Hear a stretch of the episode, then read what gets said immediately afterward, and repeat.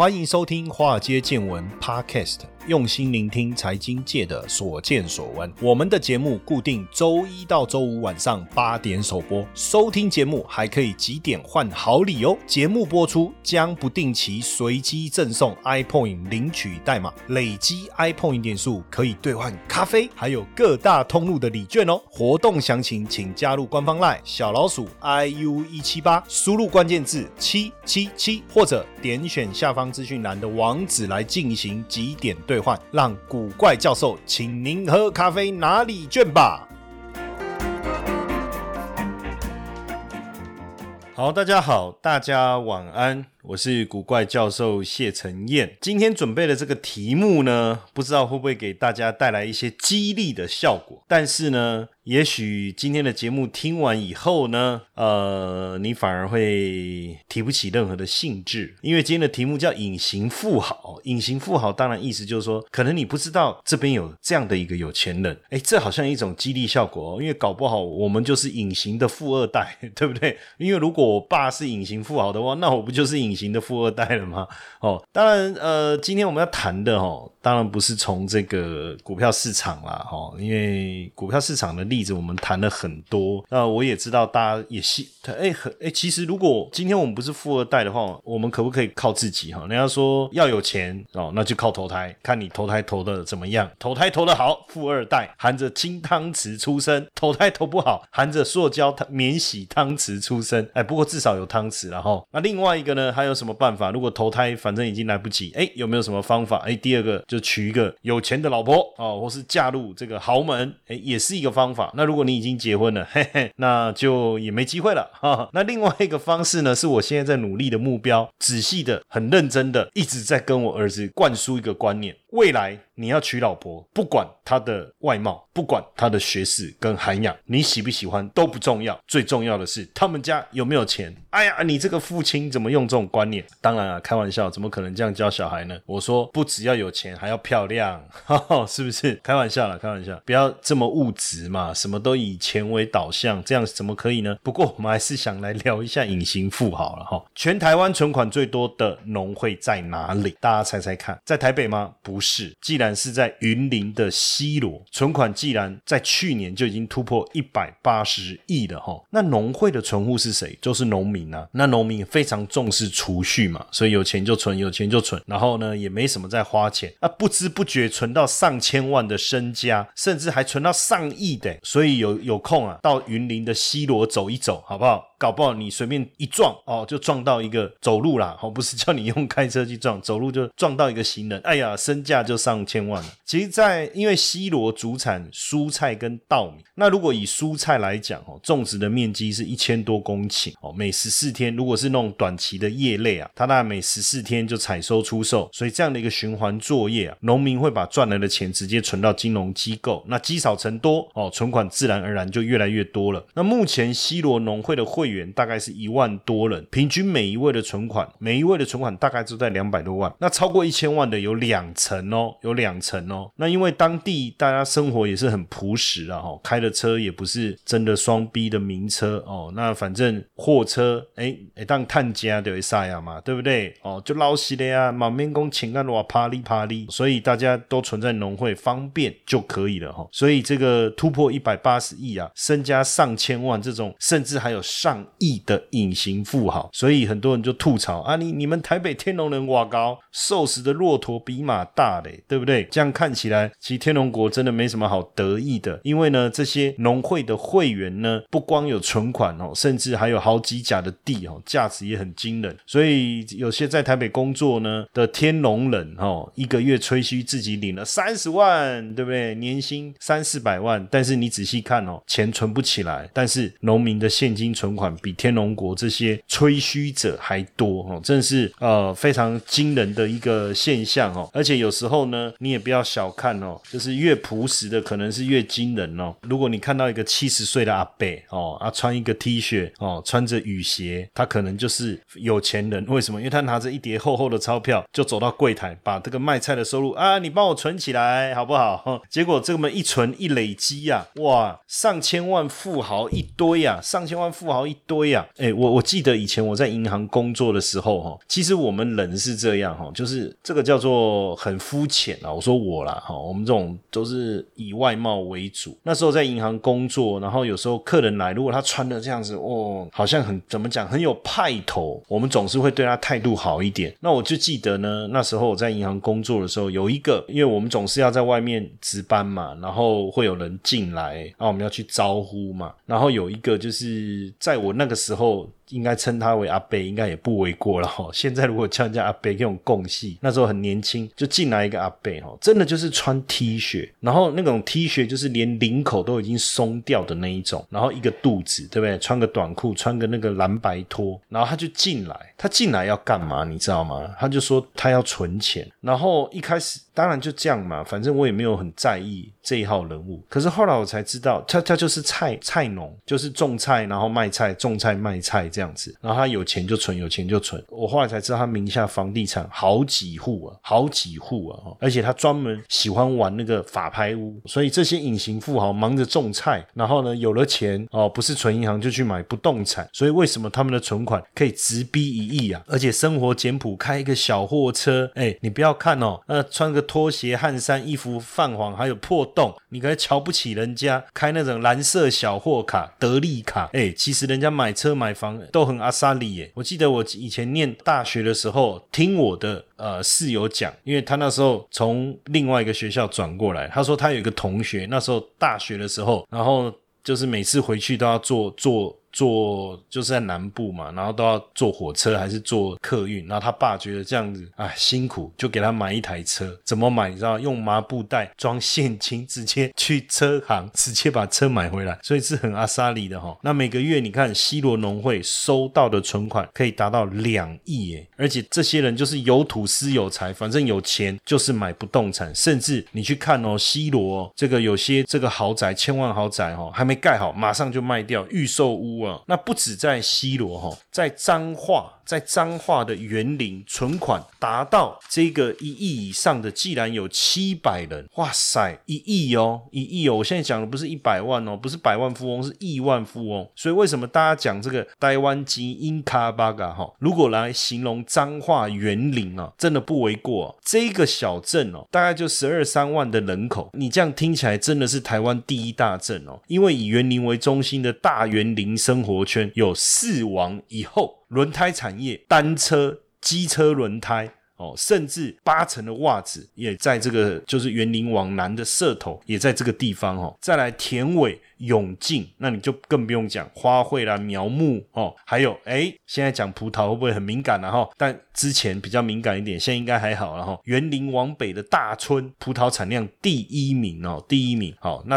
皇后单车皇后美利达，对不对？它的自行车产业规模也是全台第二。实际上，这个在园林啊，大家打拼这个一代又一代啊，累积了不少的财富哦。那估计园林存款上亿的有七百多位，等于每一百七十八个园林人就有一个亿万富豪。更有趣的是，这些人怎么样？就是喜欢穿汗衫，然后呢踩拖鞋，哇！所以这个是不是有钱就是这么的低调朴实啊？还是有钱就是更？乐善好施哦，所以在园林就是有有钱人多啊，银行多，慈善团体多。其实大部分的企业家跟留台湾了，那当然很多小镇创造了很多的奇迹哦。说真的哈，园林真应该是货真价实的第一大镇了哈，第一大镇。所以如果你看一个阿贝哈，卡黑奥托拜哈，请 deco 哈，请衬衫哦，吊嘎哦，实际上他可能是拿着五百万、一千万要去存钱。哎，所以我之前呢，呃，我不知道大家知。知道之前那个广西南宁的诈骗案，就是骗很多人到广西南宁去买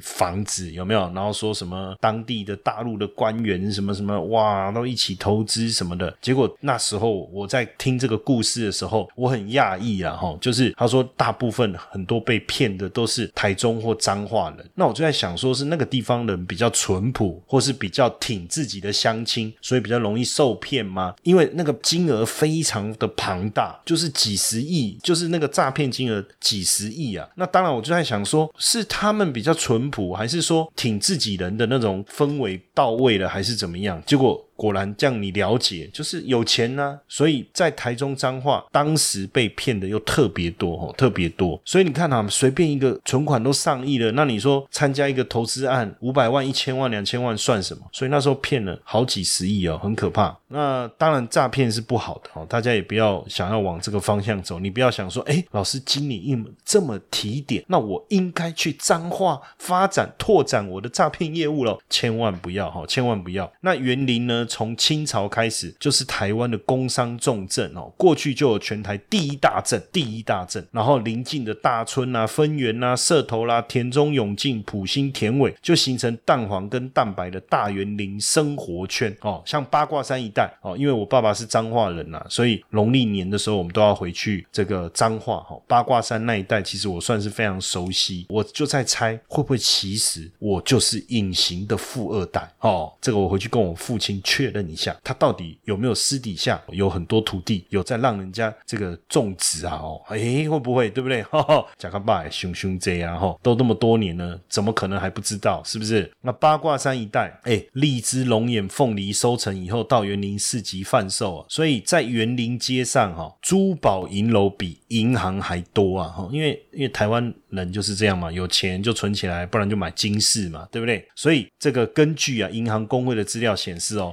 园林市二十六家银行机构的钱，以人口换算，就是每个人的平均的存款余额，只输给台北市跟新竹，这个是很厉害，够屌了哈。然后重点当然也是拥有我刚才讲的产业聚落四王以后，第一个产业王国就是轮胎。园林有台湾爱艾克隆的称号，因为美国的艾克隆就是轮胎厂特别闻名哦。这个呃，像振兴，大家如果知道就是。几个上市公司嘛，哦，上市贵公司振兴啊、建大啦等等，哦，都发基在园林，哦，像建大工业在园林的中山路嘛，那基本上你就知道哈，然后开枝散叶，现现在在在园林有几十家的卫星工厂，哦，都是跟轮胎有关，所以真的就是这个轮胎王国了哈。然后丝袜子哈，因为我我爸爸一个好朋友也是在做袜子的哈，哇，那真的也是确实过去真的我也亲身经历过他们那个风。光的年代哈，那在社头啊，社头社会的社哈，社头石头掉下来砸到三个，就有一个是丝袜，呃，那个是织袜业哈，就袜子这个产业的董事长哈，所以可见呢，确实社头是台湾的袜子王国哈。那田尾跟永进就是这个大园林的第三个产业，因为基本上呢，你如果全台八成的行道树都来自于田尾跟永进哦，都来自于这个地方，所以你就知道他们虽然田尾人呐。他们说田尾人虽然是淳朴的农民啊，不过呢也是精明的生意人哦。很多人来考察，看看能不能复制，可是其实很难哦，很难复制第二个田尾。再来就自行车哦，呃，为什么叫呃以后啊？哈，因为。自行车的第一名其实是捷安特嘛，那捷安特是在大甲，那第二名的美利达当然就叫后嘛，皇后的后，好，就是来自于大村。哎，其实我之前还有去参访过捷安特，就是巨大在大甲的这个工厂，哇，那个流水线啊，非常的干净，设计的非常非常的好。然后看他们在组装那个高档的脚踏车，然后参观完以后，他们跟我们讲说，这里的脚踏车都是输出到欧洲的哈，因为毕竟这个台湾的人力成本。比较高，所以做的就是比较高档的脚踏车、自行车。那再来就是我们讲葡萄嘛，哦，葡萄也是飓风葡萄年产值二十七亿台币哦，供应全台一半的葡萄的需求量。哇，所以你看哈，当地人呐，哈，就是低调不炫富，哎，这才是有钱的这个态度哈。有钱就是这么的低调，然后不炫富，然后有能力也不穿金戴银，甚至很多企业的这个接班人名片上上。面只有名字也没有头衔，所以如果他没有头衔，你不要再问他你到底做什么，或是你不要再觉得瞧不起人家，因为他可能就是企业的第二代或是第三代哈。嗨，各位粉丝们，大家好！古怪教授与华尔街金融团队祝福各位中秋佳节快乐。与此同时，也要和大家宣布一件重大资讯：我们投资新手必学系列课程上线喽！各种投资类型的课程，包含外汇、K 线、美股、商。商品，后续还会持续新增更多种类。每一门课程都有入门和变行家，从基础观念建立到实务操作训练。订阅财经研究室，CP 值会更高哦。点击下方赞助连接，观看 Top 方案。最后呢，也邀请大家一起欢度中秋，分享这个喜讯。只要到古怪教授脸书粉丝专业置顶贴文留言，分享你的中秋节最喜欢做的事情，并且公开分享此贴文，就可以立即获得一千点的 iPoint 点数哦！快点一起来几点换咖啡，中秋吃月饼配拿铁最对味。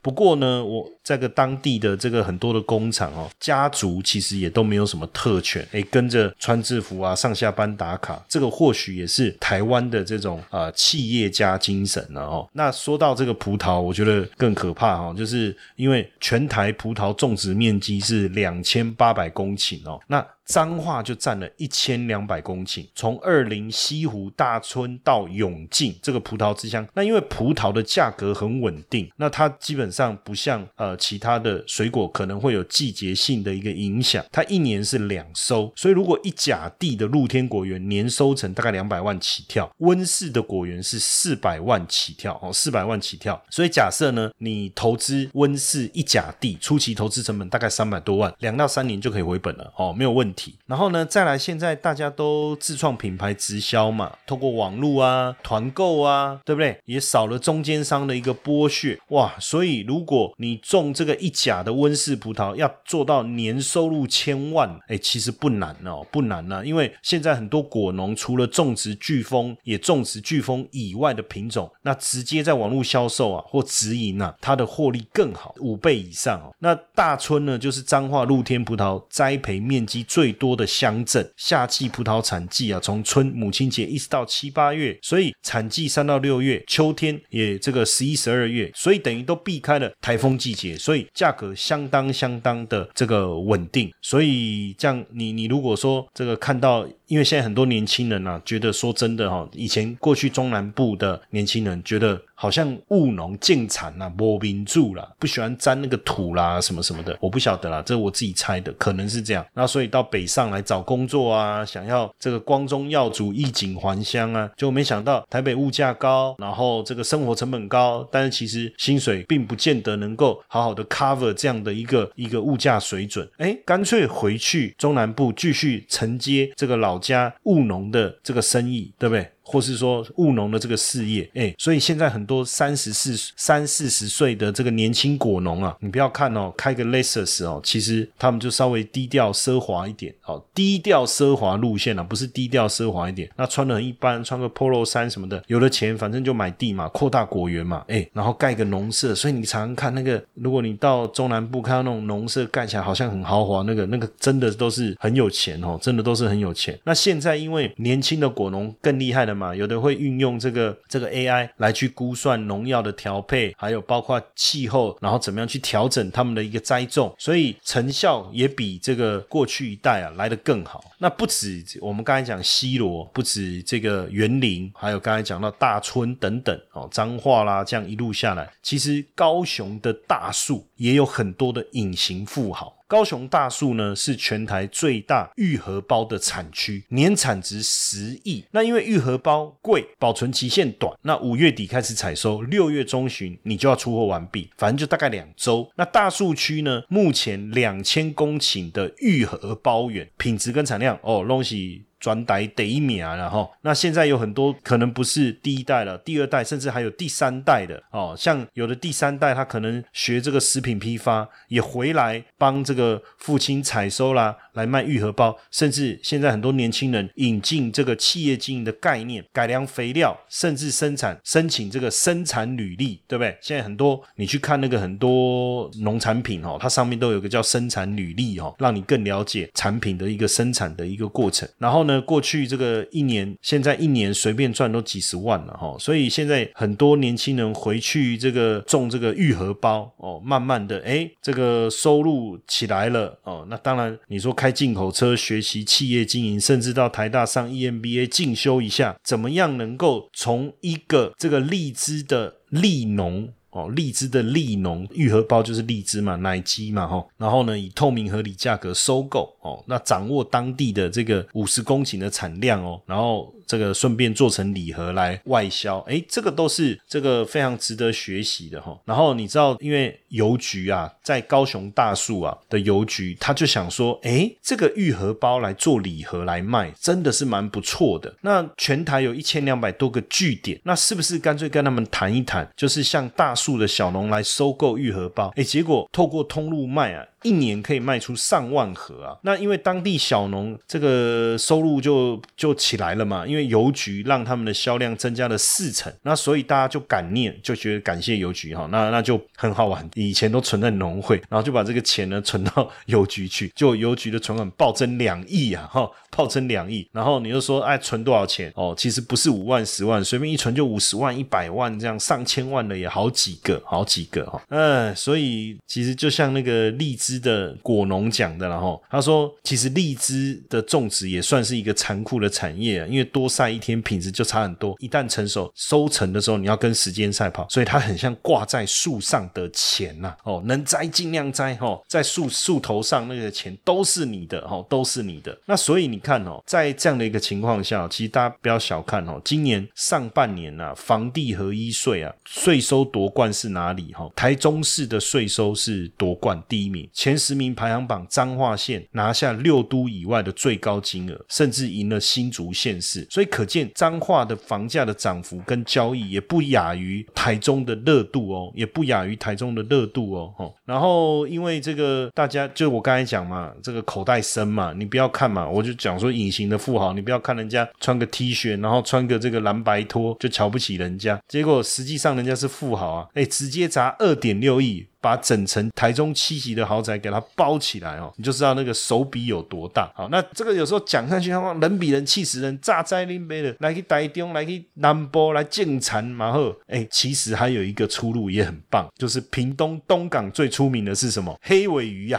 哦，渔业兴盛的时候，其实当地也很多隐形富豪哦。房仲就统计说，最近六年的房价哦，哎上涨啊，在屏东啊，透天涨六趴，大楼涨十六趴，公寓啊也涨了快三十趴哦。因为东港有很多隐形富豪，其实是船东，那他喜欢买土地，然后市区一千五百万以上的透天别墅，哎。或是店面，甚至有的就买华夏送给子女，他在海上赚了钱，反正就买房嘛，对不对？存钱来抗通膨，来保住资产，而且出手啊，绝对比上班族大方，比上班族来得快。所以你看哦，想一想哦，不要觉得说什么当农夫啊，哦，当渔民呐，哦，好像就瞧不起人家。实际上，人家这才是真正隐形富豪，哈，这才是真正隐形富豪。呃，尤其是如果有机会到东港去看一看，哈，你这个一进入到镇中心，哈，这个乡镇。的证嘛，哇！这个星巴克对不对？可能门口就停一台五六百万的玛莎拉蒂的修旅车，这个不是外地人的，就是东港啊，通港人的啦哦。所以当地有五十几年历史的海鲜餐厅的老板都说：“哎，你不要觉得我们东港是乡下哦，我们东港人也是很有钱的哈。这个海滨小镇人口只有四万七千多人哦，连铁路都没有经过，可是却是台湾最大近海渔业的基地。黑尾鱼就是当地的渔业火车头啦，渔货量啊，一年大概。大概是三万多公吨，八成外销日本跟欧美，渔业相关的周边产值高达百亿元。凶贪那些像船老板啊、船长啦，而且东港很多船东来自小琉球，那彼此又是亲戚关系，反正就集资买渔船，然后再请船长找船员出海捕鱼。哇，那渔获量好，价格漂亮的话，哎，船长哦，船长哦。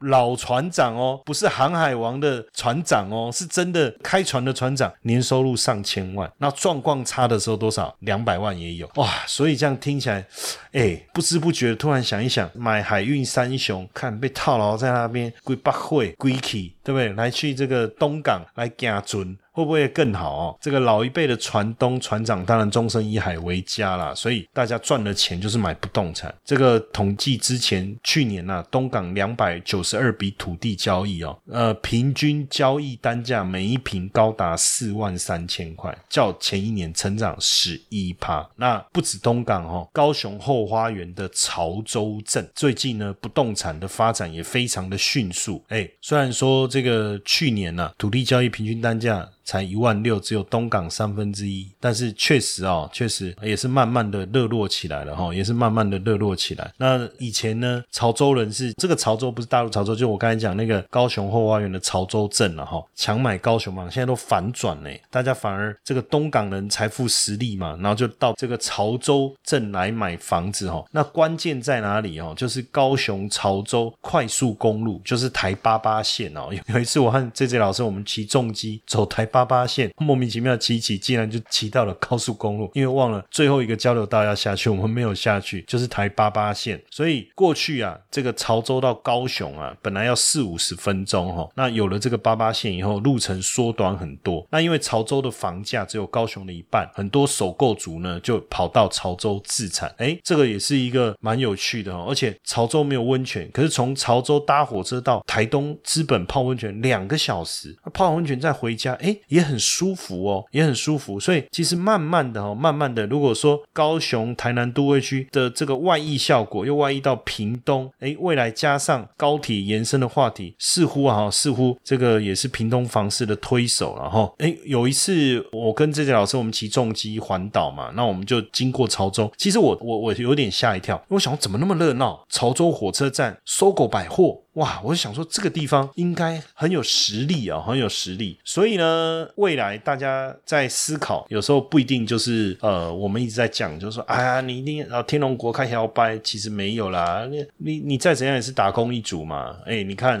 农夫啦、果农啦、渔民呐，哎，很惊人，这么多的隐形富豪，那甚至有很多土地一平都不卖，奇迹自来，有没有？哎，两百多年南港最大地主却。缺家，哎，这是念缺嘛门，然后那个这是不是念阙还是念阙？哎，以前我有个同学就是这个姓，会不会他就是这个家族哈？因为群聚在这个群聚 不是病毒的群聚，就他们家族都在南港路二段这个地方哦。哎，其实我们后来发现南港有五大地主家族哈，包括这个缺家，在这个南港路二段、南港路一段周边、中央东路七段周边哦，这个很可怕，平数加起来六万平呢。然后还有中央研究院附近。的李家哦，还有这个重阳路周边的甘家一万多平哦，还有这个南港旧火车站的陈家，还有南港软体园区的周家，哇，这个都是。隐形地主哦，隐形地主，其实南港啊，三四十年前呢，确实比中央东路还热闹了。那时候繁华的地段就是在南港火车站前面哦。那大家有了地就是买，有了地就是买，也没有在卖的哈。当然呃，不知不觉就累积起来到现在哈。你看像六万平土地啊，我刚才讲这个啊，以工业区的价格保守估计市值多少？一千两百亿，一千两百亿。